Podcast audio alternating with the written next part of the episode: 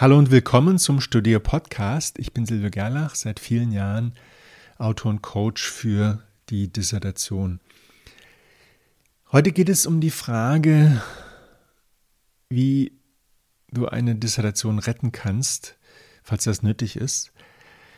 Es ist einfach die Situation, die immer wieder vorkommt, die ich auch in meiner Coaching-Tätigkeit immer wieder erlebe es ist irgendwie Halbzeit, es sind schon viele Monate, manchmal Jahre vergangen. Man ist mittendrin, hat ganz viele Daten, viel gelesen, vielleicht auch schon viel geschrieben, viele Ideen und es funktioniert nicht so richtig. Man ist praktisch, man steckt fest. Und irgendwie muss man da wieder raus. Aber wie? Das ist die große Frage. Was auf jeden Fall nicht hilft, ist klar, sich einfach hinsetzen und versuchen, ohne richtig zu überlegen, funktioniert nicht. Weitermachen wie bisher auch nicht, also weiter lesen, weiter sammeln, weiter auswerten, weiter schreiben. Es braucht einen Plan, definitiv. Das ist eine verzwickte Situation und da braucht man einen Plan mit klaren Vorgaben, was ist zu tun, um zum Ende zu kommen. Und es gibt ein paar Strategien, um das trotzdem noch zu schaffen. Ich habe das sehr oft gemacht und weiß deswegen, was für ein Vorgehen nötig ist. Das erste ist, du brauchst einen Grund, das zu Ende zu führen. Und da hilft diese einfache Frage, die stelle ich auch immer wieder in meinem Coaching. Was ändert sich in deinem Leben, wenn diese Arbeit fertig ist, verteidigt ist, publiziert ist und du diesen Titel hast, was genau ändert sich? Und diese Änderung, die muss so attraktiv sein, dass sie dich durch den Rest des Projektes zieht. Könnte sein, dass du danach suchen musst, könnte sein, dass du sie am Anfang wusstest, die Antwort, jetzt nicht mehr so, aber du brauchst auf jeden Fall eine solche Antwort, um einen Zug in das Projekt zu bekommen. Das Zweite ist, dass du dieses Projekt als eine Art Neuanfang ansehen solltest, sozusagen Dissertation 2.0. Das bedeutet nicht, dass du komplett neu anfängst, aber du solltest den ersten Teil als eine Art Vorprojekt ansehen, als ein, eine erste Version. Jetzt kommt Dissertation 2.0. Und das bedeutet, dass du auf das zurückgreifen kannst, was du bisher gemacht hast, aber du hast etwas Abstand, du siehst es kritisch. Es hat ja zuletzt nicht so gut funktioniert. Also brauchst du einen neuen Denkansatz und den bekommst du, wenn du sagst, ich fange nochmal neu an, geistig, tabula rasa, und dann gehst du diesen Weg. Du brauchst einen Plan, der dich zum Ziel führt. Und da gibt es jetzt mehrere Schritte. Du brauchst als erstes einen klaren Fokus. Deine Leitfrage muss klar sein. Du musst wissen, was die Ergebnisse sind. Du brauchst ein Framework für deine Arbeit, für deine Analyse. Und das solltest du durchaus auch visuell machen. Ich mache das an einem kleinen Beispiel. Auswirkungen von Schokolade auf die Motivation von bestimmten Studierendengruppen. Und da machst du einfach ein Bild mit Schokolade, mit den Studierenden, mit deren Attributen in Bezug zur Motivation. Und dann untersuchst du, wie Schokoladenkonsum sich darauf auswirkt, mit Pfeilen, mit Boxen. Da verändert sich was, die Ausdauer, das Glücksniveau, was auch immer. Dann brauchst du eine Inventur. Das heißt, du nimmst dein altes Exposieren, das, was du bisher hast, inklusive der Gliederung, und überprüfst das anhand von den Standards im wissenschaftlichen Arbeiten. Und das ist ein größeres Problem. Die sind nicht so bekannt, aber eigentlich liegen sie dir klar vor Augen. Das sind die Strukturen von wissenschaftlichen Studien, Peer-Reviewed Studies, die halten sich an diese Strukturen, an diese Gliederung, Einleitung, Forschungsstand, Forschungslücke, dann das eigene Modell, also das Herangehen, dann die Methodik, Material, dann die Ergebnisse und das Fazit. Und das ist immer der Fall. Und das hilft dann eben auch vom Ende her zu denken.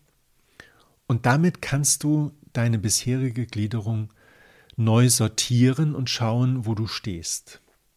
Du ordnest das bisherige in diese neue Gliederung ein, so mache ich das immer. Dann findest du Lücken und diese Lücken werden dann zu Aufgaben, die du erledigst und damit schließt du diese Lücken. Und das ist ein vernünftiges Arbeiten bis zum Ende. Also nochmal kurz zusammengefasst, der Fokus muss klar sein. Was ist mein Ziel? Ich will Antworten auf eine bestimmte Frage und bestimmte Teilfragen innerhalb eines Frameworks. In diesem Framework ist dann auch die ganze Literatur eingeordnet, die relevante Literatur natürlich. Dann brauchst du die Gliederung entlang dieser Gliederung von Peer-Reviewed Studies, ordnest dein bisheriges zu, findest die Lücken, leitest daraus Aufgaben ab, erledigst die und das schließt die Lücken. Warum das geht? Weil es einfach dieser normale, typische Weg des wissenschaftlichen Arbeitens ist. Nicht nur bei einer Dissertation, auch in einer Bachelorarbeit, Masterarbeit. So sollte das eigentlich ablaufen. Und ich habe noch zwei extra Wege, um das vielleicht sogar noch zu beschleunigen. Ich hatte einmal einen jungen Mann, der musste innerhalb von vier Wochen seine Dissertation von 400 Seiten auf 200 Seiten kürzen, weil er viele Dinge übertrieben hatte. Zu viel, zu tief, zu viele Details. Und die Struktur war auch nicht so optimal. Er hatte, das war auch noch kurz vor Weihnachten, eine ziemliche Kritikliste bekommen, eine Mängelliste und war ja natürlich total im Stress. Und wir haben dann eins gemacht, wir haben einfach seine Verteidigung vorbereitet, seinen Vortrag. Und zwar von Anfang bis Ende. Das heißt, Ausgangspunkt die Frage und am Ende das Fazit. Wir haben diesen ganzen Inhalt entlang dieses Vortrags sortiert, gewichtet und dadurch hat er ein Koordinatensystem bekommen, um diesen Text von 200 Seiten auf weniger, äh, von 400 Seiten auf weniger als 200 Seiten zu kürzen. Und das war seine Rettung. Und das hat in den vier Wochen auch geklappt. Ein zweiter Weg, der so ähnlich ist, ist ein Paper zu schreiben, auch von Anfang bis Ende. Ein Paper ist ja praktisch die Essenz, das Kondensat einer Dissertation. Hat 25, 30 Textseiten, ist also viel, viel weniger umfangreich und es ist mit der Verteidigung vergleichbar, mit dem Vortrag für die Verteidigung. Da steht die Essenz drin. Und es ist ganz offensichtlich, dass sich 30 Seiten eigentlich leichter schreiben lassen als, sagen wir, 150, 200. Und das ist eben auch ein Koordinatensystem. Ja? Ähm, und hier ist auch nochmal dieser Zeitfaktor. Du könntest jetzt natürlich sagen, ach, das ist ja jetzt, äh, ich will doch eigentlich fertig werden, das lenkt mich doch nur ab. Also einen Vortrag jetzt schon machen, das mache ich dann, wenn ich fertig bin, dann ist das doch viel einfacher. Der Vortrag spielt hier eine ordnende Rolle. Seine Funktion ist, dich zu konzentrieren. Wenn du zum Beispiel weißt, du hast drei Folien, höchstens vier für deine Ergebnisse, dann diszipliniert dich das. Das engt deinen Blick ein. Du hast dann einen Tunnelblick und genau den brauchst du. Die, der positive Ausdruck für Tunnelblick ist Fokus. Den brauchst du für deine Arbeit. Du musst auf drei oder höchstens vier Folien die gesamten Ergebnisse deiner zwei, drei oder vier Jahre Dissertation abbilden können.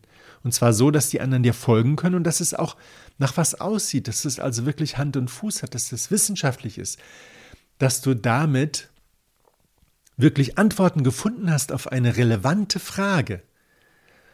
Und das wird dir die Augen öffnen, weil du damit erkennst, was das wirklich, Wesentliche in deinem Projekt ist.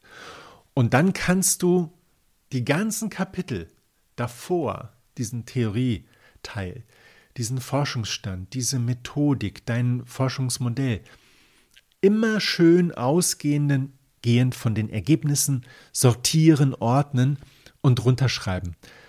Und das ist eine Methode, die wirklich zuverlässig funktioniert. Aber du musst dich ein bisschen aus dem aktuellen Fluss rausnehmen.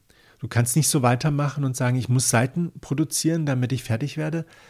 Das ist keine gute Idee. Erstmal überlegen, was würde in einem Vortrag alles auftauchen. Das sind 15 Folien letztlich und die zeigen dir dann den Weg auch für den Text, weil letzten Endes gehören die beiden ja zusammen.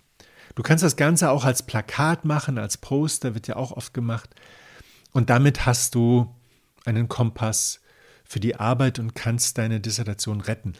Und bei dieser Rettungsmission kommt es vor allem auch darauf an, dass der Text, dass der Text sich eben nicht liest wie etwas, was knapp gescheitert ist. Also es geht nicht darum, jetzt mit Mühe und Not einen einigermaßen akzeptablen Text zu bekommen, sondern es geht darum, einen Text zu liefern, den man überhaupt nicht ansieht, was für Mühe da drinne steckt. Dieses Mühelose, ja, mich erinnert das, tut mir leid, immer wieder an James Bond, der alle möglichen Fahrzeuge fahren kann, Hubschrauber, Bagger, Panzer, ohne dass man ihn je üben, trainieren sieht. Der war in keiner Fahrschule, der hat das alles in die Wiege gelegt bekommen. Ja, leider ist das nicht so, weil das andere zeigt man eben nicht. Ja, der Text muss den Eindruck machen, wow, das ist eine tolle äh, Arbeit, ein tolles Projekt. Ich kann alles verstehen und das ist eine würdige Arbeit für diesen Titel.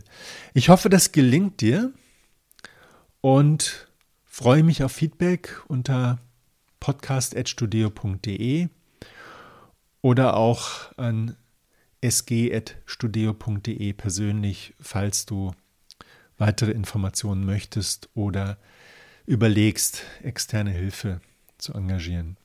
Gutes Gelingen.